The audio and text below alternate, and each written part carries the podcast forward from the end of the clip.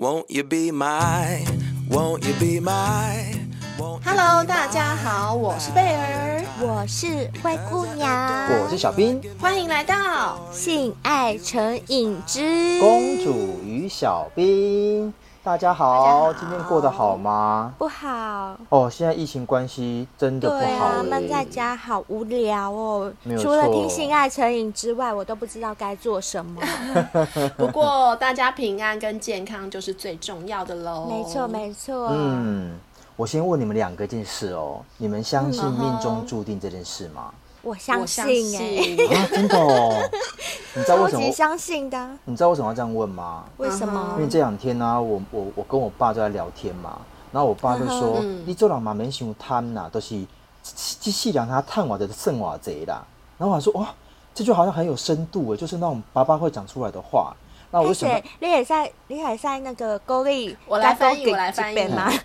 我来翻译好，你翻译。就是小兵他爸爸说：“你不要这么贪心啦，一个人的一辈子能赚多少钱都是注定的。”真的，是这样吗？对对对。哎，你好 听得懂。因为你知道，因为因为我我们家人当然以以我现在目前年轻人来讲，我当然希望能够赚赚越多越好，但我不是偷不是抢，嗯但但都想要说，哎、人生啊，好像有一种机缘，就像你们两个刚刚所说的，你们相信命中注定，对那你们相信什么？嗯缘分吗？爱情吗？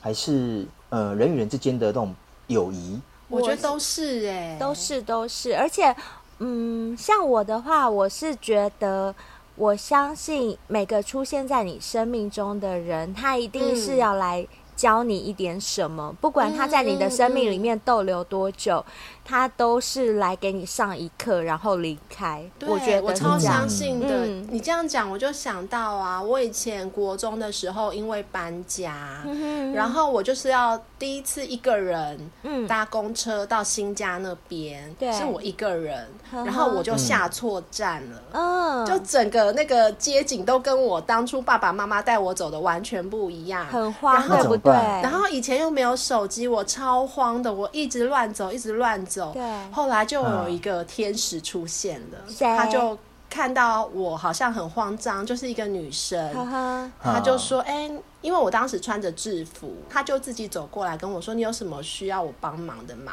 好好人然后我就哦，对，然后我就跟他讲我迷路这件事，我说我要到什么什么路，他就带我就是走过去这样子。嗯，所以我真的觉得那是一个天使突然降临，真的很棒，是好人，是好人。对，因为我爸跟我讲这件事情之后啊，嗯我就想了一下，哎，好像人好像真的有这种状况哎。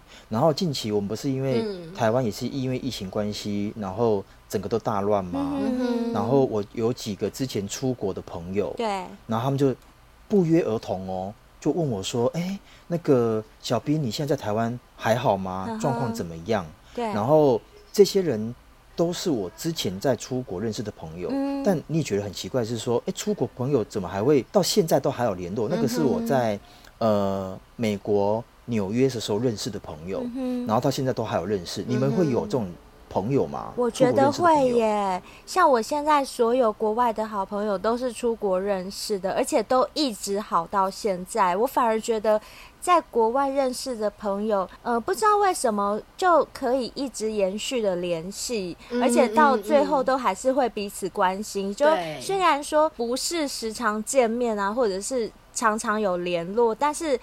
就很像那种君子之交淡如水，嗯大家都会互相关心。像现在疫情关系，我们台湾一宣布三级警戒的时候，我香港的好姐妹马上就写讯息来问我说：“哎，台湾现在是不是缺口罩？如果有缺的话，需要我从香港寄给你，我可以寄给你。哇，这么好，对，我也有收到类似的然后讯息，对，然后大陆那边的朋友也是都会关心我们这边疫情的状况怎么样，嗯。甚至我有比利时的朋友，他 讲到这个我还没回他，他昨天才写那个英文的 email 过来问我说我现在这边状况怎么样，哦。所以其实这些都是我们在国外认识的好朋友，那个友情都还是可以延续的。像我这边也是啊，因为之前还蛮常到国外出差的嘛，然后就会认识当地的导游啊、地陪，甚至是司机大哥。虽然我们接触的时间没有很长，然后因为交换了通讯软体，他们都还是非常关心我的近况。虽然这样子短暂的交流，但是却好像变成一个永远的朋友这样子。嗯、呃，真的耶，真的是这样子，嗯嗯、就是那种友谊好像可以延续到很久。就到永远这么久哎、欸，那讲了那么多啊，在国外结到这么多好朋友啊，嗯、那我相信啊，除了好朋友之外，对，应该还有另外一种，就叫做是艳遇。哦。然后你们两个啊这么漂亮，在国外应该有机会吧？哎呦，而且以现在目前啊，好好？电影也很爱演，嗯，电影也很爱演这一块哦，像《铁达尼号》的杰克与罗斯。然后，《罗马假期》的安妮公主跟报社记者，嗯、这两个都是很完美的一种邂逅的经典之作。还有，还有，还有，我跟灰姑娘在前几集有讲到，就是我们两个都很喜欢的一部电影，叫做《恋爱没有假期》。没有假期，就两个女主角交换他们的居住的地方。对，对啊，超浪漫的。漫然后就遇到了，我们都超羡慕的，好不好？那你们两个呢？应该很有这种经验吧？我很多啦，我就知道。好啦，我们都知道你很多啦，那你就讲个两三个就好了。你知道我们时间有限嘛？我们节目是有限，不能让你讲三个小时。嗯，太多。哦，我可能会讲到明天欸。那我就讲两个简单的好了啦。我举两种比较。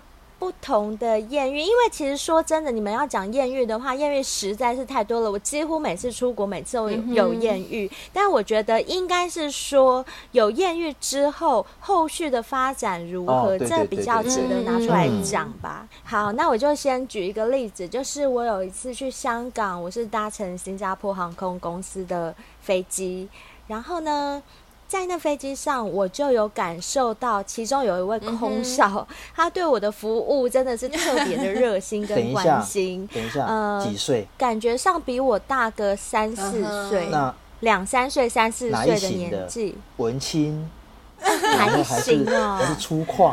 我告诉你是那种，他的身材是蛮壮硕的那一种，啊、但是不是胖哦，是，还不错，壮硕。对对对，嗯哼，呃，肌肉男。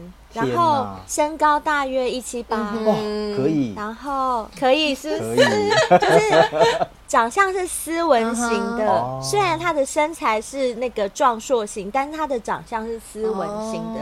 你们也知道，空少空少不可能长得太粗犷啊，嗯，就是比较奶油小生的脸，然后又是粗犷的身材。这种人很适合拆礼物哎，就是脸很斯文，但一打开一扒开的时候，哇，一打开肌肉。真的，没错。其实坦白讲，他条件真的挺不错的，而且他又是个空少。好，那时候的我其实也没有多想嘛，嗯、但是以我敏锐的触角、敏锐的神经，有特别感觉到这位空服员他对我是特别的，对，特别的献殷勤。嗯好，果不其然，就在我要下飞机的那一刻，不是所有的旅客都要经过飞机的那个门吗？对，他们会在两旁欢送大家。没错，就在那个 moment，、uh 我准备要下飞机的时候，他终于忍不住从口袋中掏出一张纸条。对，但是他的态度是非常大方的，uh huh、他就当着其他空服员的面，直接问我说：“哎，不好意思，可不可以跟你交个朋友？这是我的 email。”很自然的拿出那纸条，而且也没有任何的会让你觉得很冒犯、uh. 很被冒犯的感觉。Uh. 那我本身也是一个很大方的人，我们都知道，小仙贝也知道。所以呢，我就也很欣然的接受下那张纸条，uh. 然后我也跟他说：“好，那我回去再寄 email 给你。”好了，那就在香港玩了几天之后，后来我就回到台湾，然后我就果然我就是。实现我的承诺，就 email 他了。于、嗯、是呢，我们就开始了 email 上面的联系。那你们觉得后来的结局会发展成什么样子？他跑来台湾找你？哎、欸，好像应该是这样，啊、没错哈。对，追求到底啊，应该是这样。对，但是可惜呢，就事与愿违的状况，是因为他工作的关系，因为毕竟他是空少，哦、他常常要世界各地飞来飞去，他不一定会有一个很完整的时间可以让他来。到台湾旅游。嗯、那他为什么不安排飞台湾的？还是说没有这个选项？呃，我觉得这可能还是依公司安排会比较多吧。嗯嗯嗯嗯、然后再来就是像我本身啊，我我虽然很爱出国旅游，可是新加坡这个国家一直不在我的旅游排行的前十名内。就是他，如果我。不好意思，因为如果我想要出国旅游的话，我会希望趁年轻的时候能够走，先走远一点的地方，啊、比如说欧美啊，嗯、对对对。所以它的魅力也没有大到，就是你愿意为了它专程飞一趟新加坡就对了。呃，老实说，是的，因为毕竟在我年轻的时候是非常多人追的，哦、所以那时候那种又高又帅又有钱的真是不计。对，所以老实说是没有。大到让我有这样的动力，uh. 想要这样出去。好，但是呢，我们却没有因此而断了联系哦。我们在 email 上面，就我觉得就有点像以前古时候的那种笔友吧，哦，通信。就是我们还是对对对，我们是通 email 这样互相来来往联络。而且你们要知道，因为他是新加坡人，新加坡的母语是什么？英文。英语。没错，所以他其实他是不会打中文的。哦。那我又是一个 讲中文的人，我的英文程度其实也没有那么好，嗯、但是也是因为认识他的关系，为了跟他通 email，我。我必须要全英文的，就是跟他通信，嗯、所以呃，也当时也是因此而就是让我的英文有稍微对对对，有稍微变好一点。但这个就可能没有你们想象的那种香辣刺激的艳遇。哎、呀那你们想听一点？不要再讲这些了。你刚刚讲的那一段，我都快睡着了。这就不是你呀、啊。好啦，有一个香艳火辣的啦，你说吧。因为你们也知道，灰姑娘就是很喜欢一个人去旅行嘛。嗯、哎呀，一个人最容易有艳遇了，好不好？他就是故意的啊。是的，对啊，我当然知道。才不是，好不好？我就是喜欢享受一个人的感觉，只是每次一个人去都会被打扰，真讨厌，很困扰哈，很困扰啊！走到哪都有人要来搭讪。你可以报警啊！你可以报警啊！哎，我被警察搭讪过，哎，真的哦！哎，对对对，真的。等一下让那个，好好好，对，真的真的，等一下让贝尔来分享他的艳遇。你先说，你先说。就是有一次我去美国，然后一个人去 Las Vegas。嗯、呃，那我有我是参加，因为在 LA 那种地方，它就交通没有那么方便嘛，嗯、所以如果要在那边旅游的话，我最方便的方式还是要参加当地的旅行团，会比较方便。对对对，至少会有游览车载你嘛，因为我总不可能一个人步行去大峡谷吧，对不对？所以有个游览车还是会比较方便的。哦，对呀，这样也比较安全一点。嗯哼。所以呢，我当时呢就到了洛杉矶之后，我就报名了一个当地的 tour，、嗯、呃，是我记得是三天两夜的，嗯、他会带你去 Las Vegas 啊，然后去大峡谷啊，然后去一些其他的景点玩一玩。嗯、一对对对，那 干嘛？还没开始讲就自己害羞了起来？害羞，太夸张了，害羞。你是谁呀、啊？你是谁？不像你耶。怎么可能？我就是一个害羞的灰姑娘。然后，好，总之，呃，某一天我们就去了大峡谷。然后，我们那一团的导游，因为他一定会派一个华语的导游嘛，嗯、因为参参团的大部分都是华人。嗯、那个导游他是一个在美国工作的大陆人，嗯、他已经到美国十几年了。帅吗？帅吗？帅吗？然后。嗯，还不错。来来来，我还是要问一下，哪一行？哪一行？小兵都是在想他自己，对不对？对，他每次都想知道人家是让小仙贝知道更 detail 的东西，比较好想象。哦，好，那这个就跟刚刚新加坡航空的空少是比较不同型，这个就完全是斯文型，然后他的身高也没有很高，大概。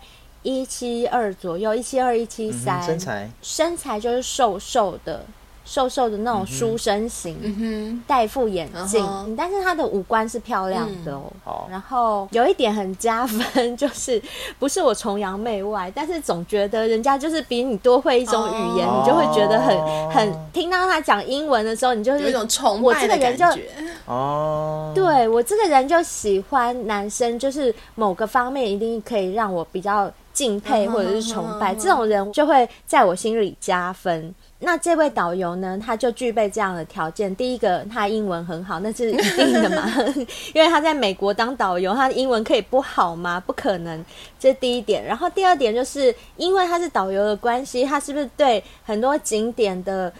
一些细节都很，所谓的那种历史啊、没错没错。典故啊，嗯、对，就这两个加成，你就在车上听着他解说的时候，就不自觉就对，就会会有一种崇拜的感觉就出来了。嗯、这、嗯嗯、这个东西会超越他的长相，会超越他的外形条件。没错，如果就我妈所说啊，这叫叫花痴，哦、并不是哦，并不是。花痴是花痴。我来，我我来解释一下花痴跟我这种人的区别。花痴那种人就是哈，你一听到别人讲一个人，你什么都还没听到，你就先叫别人先形容说，哎、欸，你先形容他的外形给我听听看，那种就叫花痴。哎，你在怎么好像有点说起？你都还不知道人家的那个。知识丰不丰富啊？背景怎么样？然后就想要知道人家外形条件，是不是花痴。好啦，我们就不要互亏了啦。反正就是，嗯、呃，让我有一点那种崇拜的感觉。嗯、但是这种感觉也没有，也因为毕竟我不是花痴，所以那种崇拜感觉只是对于人家的一种那种敬佩啊，嗯、就觉得哇，好厉害哦，没有多想。好了，那你们也知道，其实，在游览车上啊。像我这一种就是单身一个人去参与，对啊，单女其实真的也是很少见的啦。就是在一团里面啊，大部分八九成都是夫妻，或者是情侣，或者是家庭。对，然后一个女生的话，可能就只有一个。对，没错，没错，或两个。对，比较会容易跟团呐。那如果不跟团的话，就是比较自由型的，就不跟团。那跟团会比较单女的比较，对，几率比较低一点点。对，对，就是。像我那一团里面，大部分都是 family，嗯，就是嗯嗯嗯，几乎都是那种一家老小啊，甚至五六五六个人的都有哦，就很，因为他们很多是美国当地的人，因为我报的是美国当地的 tour 嘛，所以他们是本身就住在美国的，然后他们也要去 Vegas 啊，或者是去那个大峡谷，所以他们自己去参加那个团，那相对的。就有点像我们在台湾，我们参加国旅，参加国旅，对对对，嗯、是这种情况。所以怎么开始的？就是我们去完大峡谷，回到 hotel，回到 Vegas 的时候，呃，导游不是要安排每个人住哪个房间吗？嗯、然后呢，我就发现，哎，他刻意的，我不知道是刻意还是真的就这么巧。他把所有的人的房间都派完，钥匙拿完之后，最后剩下我一个。哦，然后这是故意的吧？很故意。呵呵，对，所以最后一个才轮到我就对了。那相对的，是不是我去跟他领钥匙的时候，只有你，就只有我一个人啦？因为其他人都走了。是啊，其他人都急忙忙回房了。那我就跟你一起回去好了。哎，你怎么知道？没有，人家是好心。他的意思是说啊，这里这个 hotel，因为我们都是住在那种 casino 的 hotel 里面，呃，就是那个赌场，赌场的嗯嗯饭店嘛。那他就说，哎，那你知道你的房间在哪吗？他带你去，他这样。他这样一讲，我的天线马上就 叮，马上就说啊，我不知道，你带我去。很会，很会。人家都已经抛球给你了，你能不接吗？饵都放出来了，当然要吃一下，是不是？所以我当然就顺理成章的说啊，我不知道我的房间在哪里。那他就说哦，没关系，我带你去，因为这里太大了，我怕你会迷路，我怕你会从，它有分一栋跟二栋，我怕你走到二栋。我说哦，好险，还好有你，好，然后 小小兵在翻白眼，真的，好，总之呢，他就带我就是到了那个房间，然后很巧的是，他的房间就在我的斜对门呢，你们说巧不巧？太巧了。哎、欸，我想请问一件事情哦，请问安排房间这件事情是不是导游自己可以决定的？可以啊。哦，那难怪他把他的房间跟我的房间安排在对门。嗯哼。他送我回了房间之后，他就跟我说：“哎、欸，那你晚上有什么安排了吗？”我说：“还没有。”哎。他说要不要我带你去看看整个 Vegas？然后我当然心想说好啊，哎、欸，这是免费的，嗯、又不用钱，他私人导览，我为什么不要啊？然后我就马上，对，我就说好好好，我要。然后他就说好，那你准备一下，我四点来接你。然后呢，我就去房间准备。然后我就心想，哎，太棒了，就有这种艳遇，真的太好，而且他也长得不差。嗯、然后晚上就可以好像情侣一样，就浪漫一下。逛完之后就打炮。结果我跟你讲，最棒的就是他来接我之后，哎、嗯，真的是带我绕遍整个 Vegas，我觉得超棒的。因为 Las Vegas 那一次我已经是第二次去，我以前是。小的时候就去过一次，嗯、那那一次我其实没有整座城都绕，嗯嗯嗯、但是这一次有他，而且又是长大才去，然后那种感觉就真的很浪漫。嗯、你知道那种 Vegas 它就是一个五光十色的不夜城，对对对，然后在那个不夜城里面有各式各样的坊，很多国家的地标，譬如说像它那边就有一个巴黎铁塔、嗯、埃菲尔铁塔、嗯、人面狮身像啊都有，他就带我。特地去了那个塔尖哦，嗯、去那边看整个 Vegas 的夜景，好美哦，真的超浪漫的，超级美又超浪漫的。我那时候超希望旁边这个人是我的男朋友，可惜不是。但是，呃，虽然不是，但是也也会有一点点那种，就是有点暧昧的感觉啦。嗯、那小手应该牵起来了吧？是没有啦，哈因为这么浪漫的情况下，对，因为毕竟他还是导游嘛，对不对？哦、那他没主动，我也不可能主动去牵他。哦、没有，我是想说，他既然都带你到那个地方了，然后又营造出这么浪漫的氛围，那是不是应该顺手就把你牵起来，或顺就顺口把你啵下去？唉，很可惜，在那个塔尖上的时候没有，没有。哎呀，但是后面呢，我就不讲了，让你们自己猜。后面呢，就是回房间的事了，对吧？我跟你讲，后面你们就自己去猜吧。这种事情就不要再说破，说破了就没有那种美感。但我想知道，就是说，对这种状况跟暧昧，或者是比较。好感的感觉有延续下去吗？还是就只有那一天晚上就结束了？这一趟旅程结束之后，这整个就结束，就不像刚刚新加坡航空那个讲的是有延续的状态。嗯、因为我觉得像这种艳遇啊，你真的就是让它停留在最美的状态就好了。如果如果你对，如果你回来还联络的话，嗯嗯、其实就是绝对是分手收场的啦，嗯、绝对不会再延续，嗯、因为他在美国这个真的太远了，是很难发展得了的。这讲到一个观念，我问你们哦，嗯、你们喜欢看烟火吗？喜欢，我超喜欢看烟火的。你们觉得烟火美不美？还不错啊，超美啊，嗯，很美哈。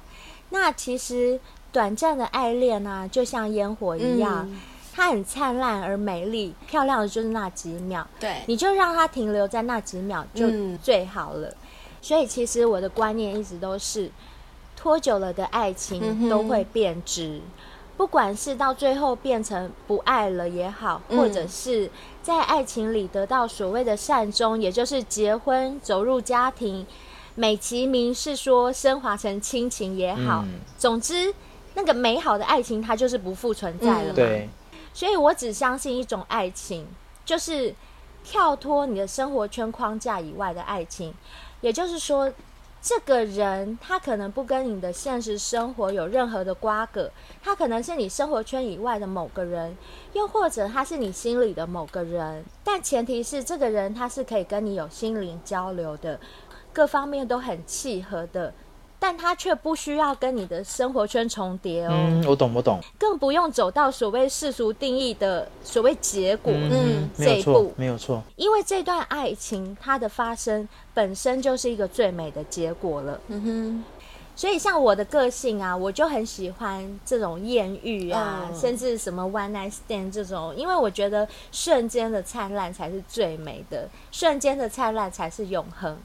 但我现在要来讲一个啊，就是可以呼应到你刚刚说的，就是爱情结束在最美的那一瞬间。嗯哼，我我要讲的就是刚刚提到的警察，但是我觉得这刚好就是一个非常相反的例子。怎么样说？哦、怎么说？呃，有一次啊，我也是跟一个姐妹出国去玩，但是我们不是一起出发的，我们是约好在某一个地方碰面。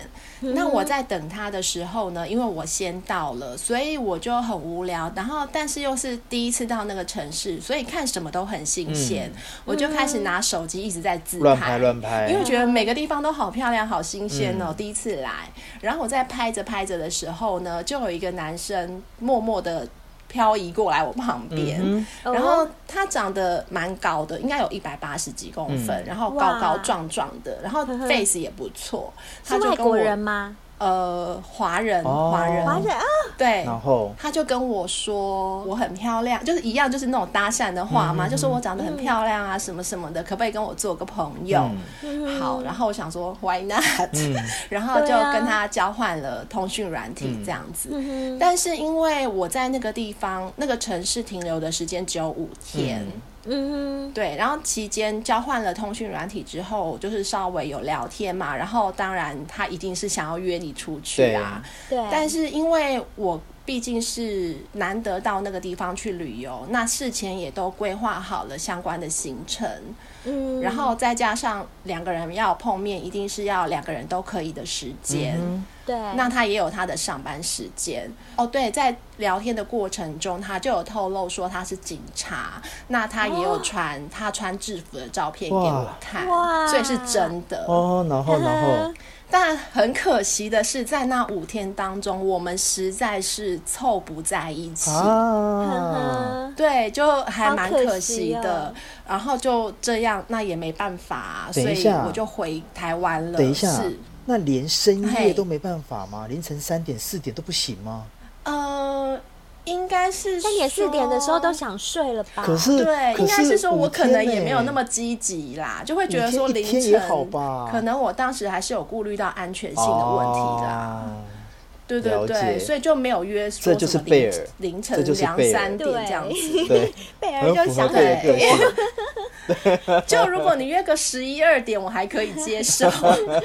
然后呢？然后呢？然后就回台湾了嘛。回台湾之后呢，就像刚刚灰姑娘说的，是不是应该结束就会最美好？就是把那个美好的回忆停留在灿烂的烟火停留在那时候就好了。对。但是我觉得他也很奇妙。我明明就已经回台湾了，我不可能短期之内不可能再去那个城市了。对。他还是一直在用通讯软体跟我讲一些。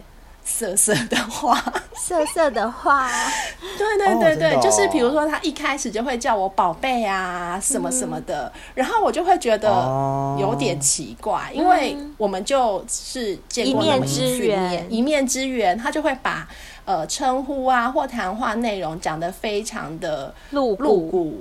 对，我是觉得有点奇怪，是因为我又不太可能跟你见面了，嗯、你何必这样子？嗯、然后他又非常的殷勤的要一直跟我聊天，嗯、哼导致于我觉得造成我的困扰，因为毕竟我们也是要上班啊，哦、也是有正事要做啊。那你一整天就一直传讯来，然后传讯来，我们又不可能出去，又不可能见面，就没搞头就对了，就没有搞头，然后。对对对，我觉得那不如就是就直接做个了断，说如果下次我有去那个地方的话，我，我一定会再去找你，再去联络，这样就好，这样打住不就是很美好了吗？真的，所以我懂，对，所以后来我就把它封锁了，因为觉得真的很烦，真的觉得太烦了。哦、嗯，这就是一个非常相反的例子。你们的好像都好像还不错哎，但我的真的很衰哎。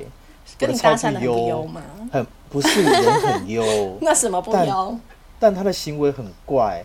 有有一次，我跟我朋友去夏威夷旅行，然后我们就找一家当地比较有名的那种汉堡店，我们就在那边吃饭。嗯，那旁边也坐了一桌，但他是一个人，但一看很清楚他是亚洲人，嗯、但我搞不清楚他是哪一国人。对，但也因为是亚洲人，我们在国外嘛，然后就主动 say hi，、后来才知道说，哦，原来他是日本人。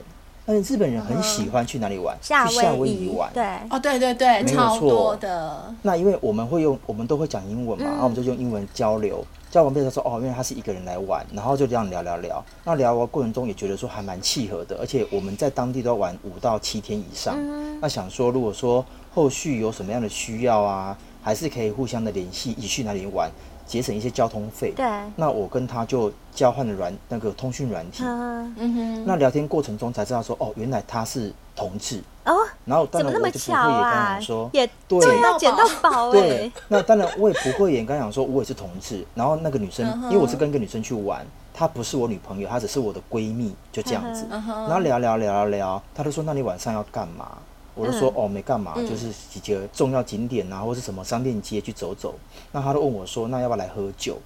那我觉得他也不错，就是他摆明告诉我，就是说如果有机会的话，嗯，他还想打一炮，嗯。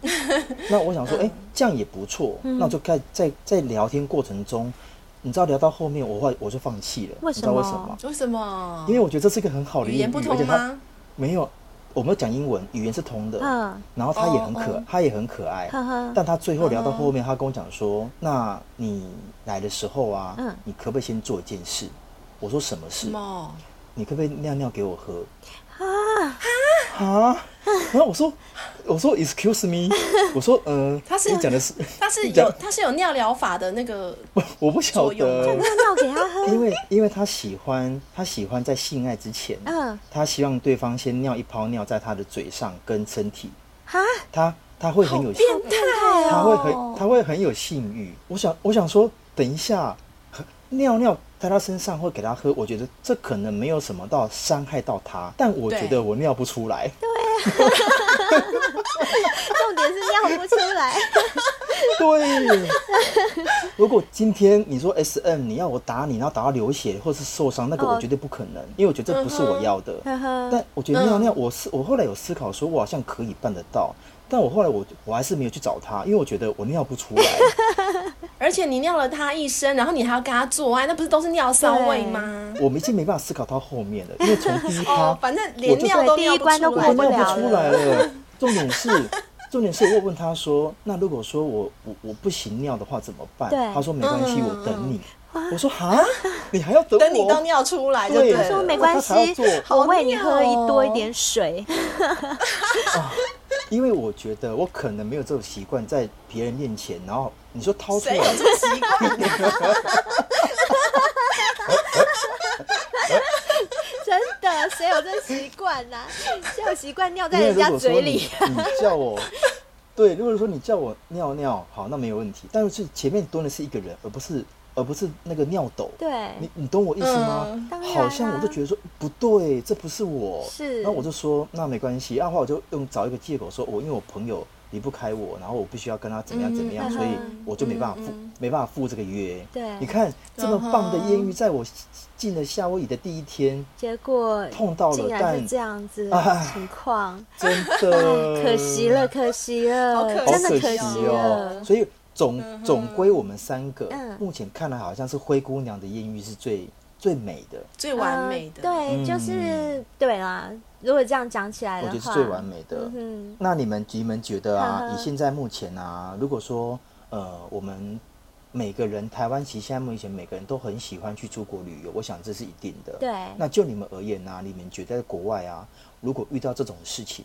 有人搭讪啊，嗯、然后不论是你是一个人也好，你是结伴也好，嗯、你觉得有没有什么东西需要去提醒大家应该要注意哪些事情？哦，有啊有啊，我觉得其实最最最重要的还是安全啦。嗯，尤其是当你是一个人单身旅游的时候啊，你不要说呃有没有人跟你搭讪，有没有什么艳遇好了，光是你的安全，你要注意一些，比如说扒手啊，或者是什么，欸、真的耶，真的。对，讲到这个啊，我又要再插播，再让我插播一小、嗯、小小段，另外一段艳遇，是我在日本的时候，呃，我记得有，因为我有我是一个蛮随性的人嘛，有一次我去日本也是一个人，那我就没有特别先订什么那个民宿，嗯、因为我就很有很有把握，我去到那里再订就好了。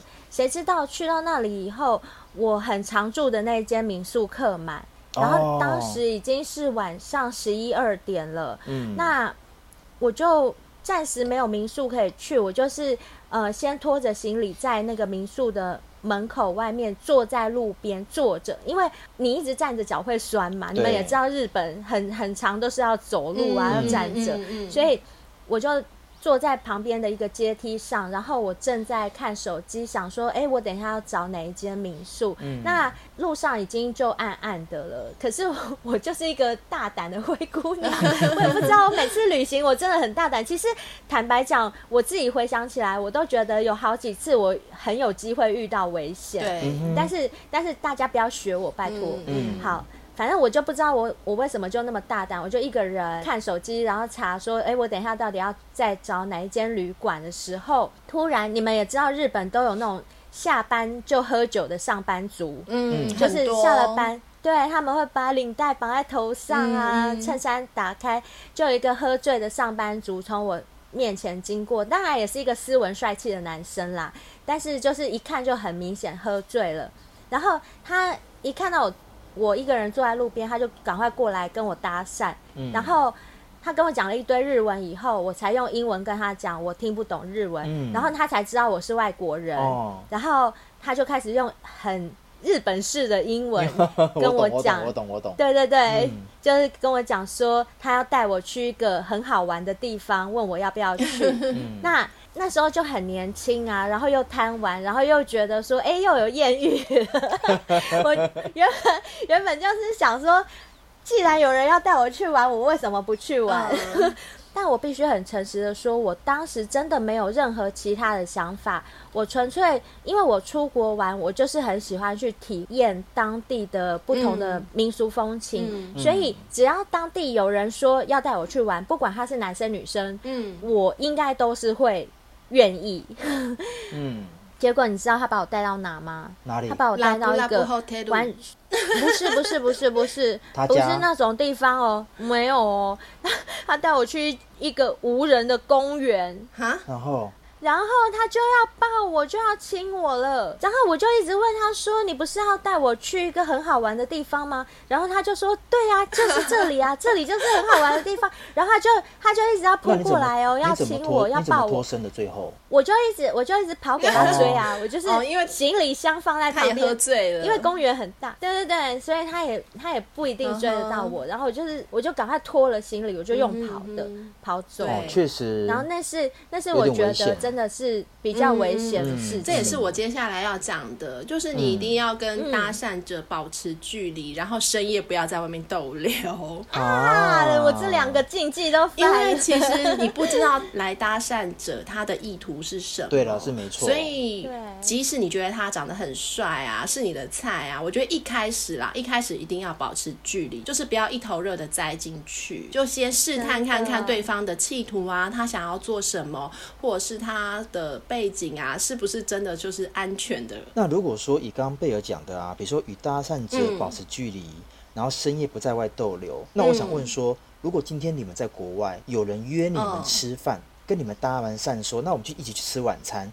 这个可不可以？Uh huh. 这个距离可不可以？当然好啊！我觉得一开始如果可以结伴同行会比较好。没有，你的就是一个人，就是一个人哦。对。那如果是我的话，我会选择人多的地方。餐厅呢？就餐厅呢？对对对，我的意思说，餐厅不是小巷子里面的餐厅。Oh.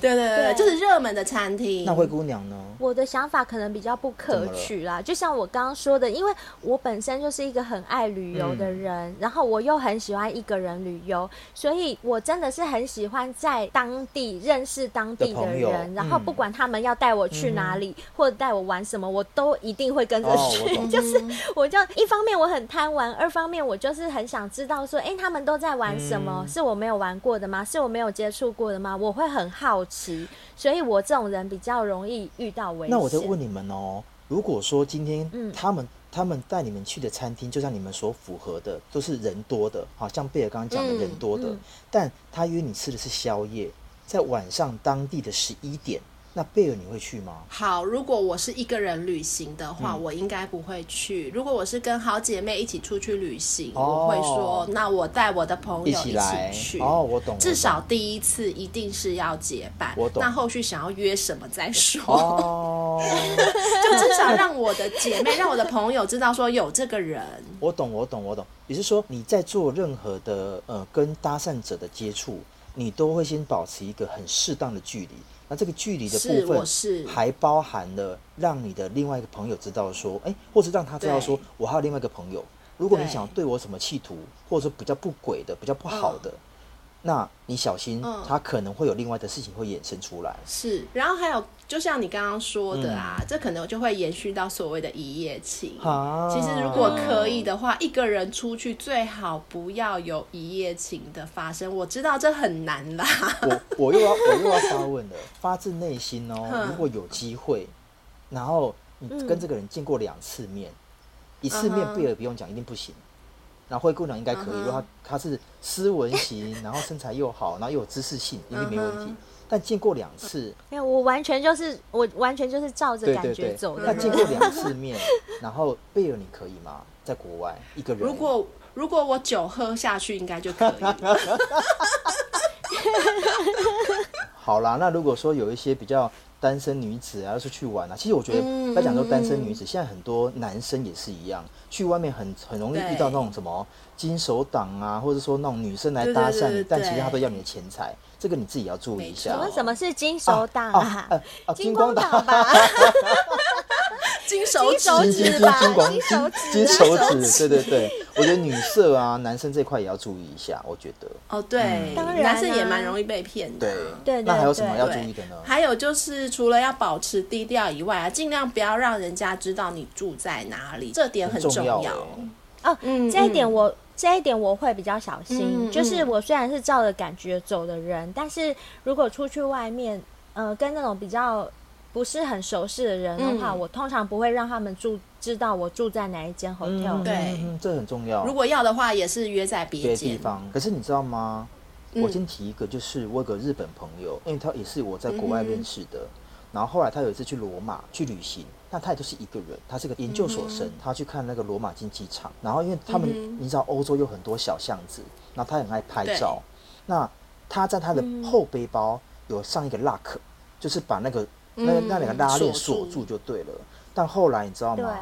他被两个黑人，高大的黑人堵在巷口，嗯、直接打了他之外，然后把整个包包拿走。我想说，他也没有很高调啊，怎么被被注意到了？当然，第一个他是单身一个人，嗯、第二个，嗯、他这么明显的把他的那个背包有用拉克锁住，那代表一件事。哦。你的背包里面有钱，很多重要的，对，你的护照、你的钱包、你的信用卡，绝对都在背包里，不然你不会那么小心。所以我觉得你刚讲一个，你那个保持低调，我觉得真的很重要。拿钱的时候啦，拿东西的时候，不要让别人知道说你东西放在哪里。其实我觉得现在来说啊，因为信用卡都很方便，真的不要带太多钱在身上。钱财不要露白，对，现金也不要带太多啦，就刷卡就好啦。真的，真的，没错，没错，而且刷卡比较不痛不痒。也是，你带钱去你会心痛，刷卡你真的是就一直刷，一直刷，一刷。对，喜欢就买，喜欢就买，难得出国嘛，不要省了啦。对，要省回台湾再省。没错，没错，我每次都是这样告诉自己啊。对啊。那我们刚刚前面讲的啊，就是比较属于自己自身方面的安全。嗯、那还有一点就是，你不要被人家骗钱，嗯、就是你不要贪小便宜。哦、也是啦，也是。其实，在很多、嗯、对，在以前信用卡比较没有那么发达的年代啊，有些人就会带了台币去国外跟人家所谓的黑市去换钱。哦，有有有。就没想到换出来的是一叠的纸。嗯。哦，oh, 对对对，然后或者是如果你想要买那个东西，那个东西依常理来讲，它就不可能那么便宜。不要去贪那个小便宜去买那个东西，那你一定就是被骗的。没错没错。然后最后一点，嗯、最后一点就是，不管你是一个人旅行、嗯、还是结伴旅行，你一定要每天跟你台湾的家人保持联络，嗯、让他们知道你的安全。哇，这一点我也没有做到。嗯、我每次出去就像丢掉一样。这点。我是会，我也会，我也会，我也会，我会啊，我会啊，一定要的。我真的不可能，我们家的家庭观念没有那么深吧？就是反正自己出去自己注意就好了，该注意的注意，多讲也好像没什么用。其实啊，我觉得啊，其实你在国外旅行，其实任何地方啊，我觉得不要忘记说，其实家里面一定会有人心系在你身上。那在玩乐之余啊，其实我还是觉得。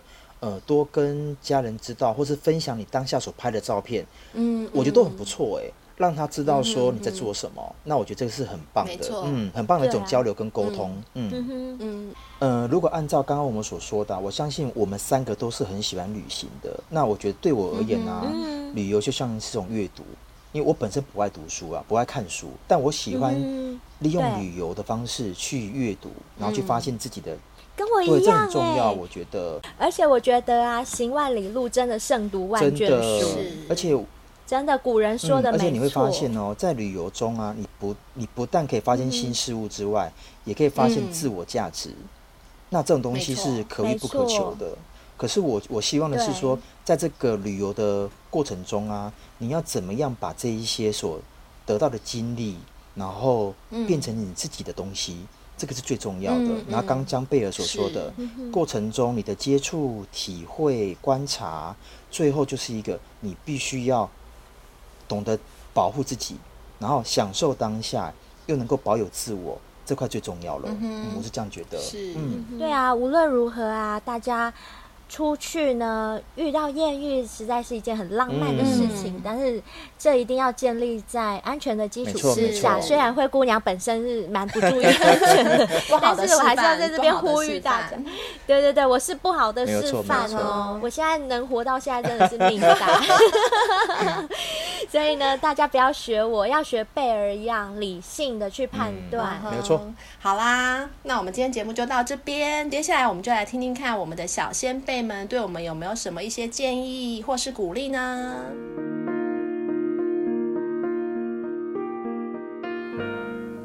今天我们来回复一下 Mixer Box 上面给我们五星评论的小仙贝。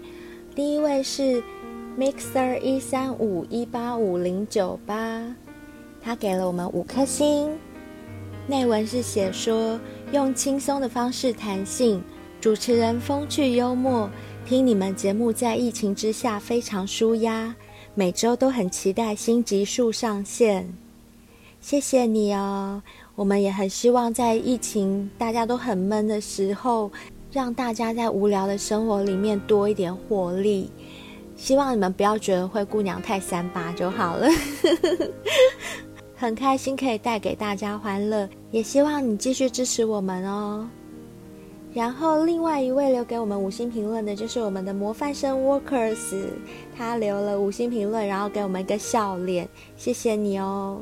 除了这里之外啊，他这一次在 Apple Podcast 上面一样是 Workers 零七零一，又修改了他的五星评论，这次标题改成欢唱爱爱爱，然后内文是说，这是公主的线上 KTV，唱得很好听。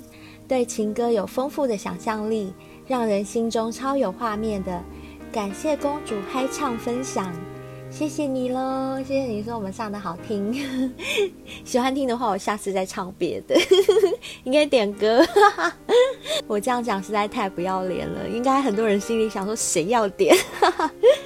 没关系啊，反正喜欢听的你们就点歌，不喜欢听的也没关系。反正我们就是唱自己的。好啦，谢谢喽，我们的模范生。那另外还有一位也是在 Mixer Box 留言给我们的小仙贝，他在我们第二季第十二集戴着面具去嫖妓下面留言说：“公主与小兵，你们好，我是你们的新听众。这集我听了非常有感触，总觉得社会还是有人无法同理心及包容不同的声音，单纯只是因为他看不顺眼。”已经被你们圈粉了，会继续听下去的，加油！谢谢你哦，Mixer Lee。嗯，看了你的留言之后啊，我也蛮有感触的。的确，我们这个社会上就是会有很多种不同的声音，然后会有不同的观念跟想法，一种米养百样人嘛。所以，嗯，的确有很多思维是我们没有办法去控制别人，别人要怎么想，别人嘴巴要怎么讲，我们都是无力去改变的。但是起码我觉得我们可以改变的是自己啊。当我们觉得别人没有同理心、没有包容力的时候，是不是我们自己可以要求我们自己建立好我们的同理心，增加我们的包容力？只要一个人有这样的想法，从自身开始改变做起的话，那我相信两个人就会有两种改变，两种力量；三个人就有三种改变，三种力量；一百个人、一千个人、一万个人，到最后七十亿人口都会改变了。对啊，这是理想化的想法啦。但是我还是一直觉得说，我们要改变别人真的太难了。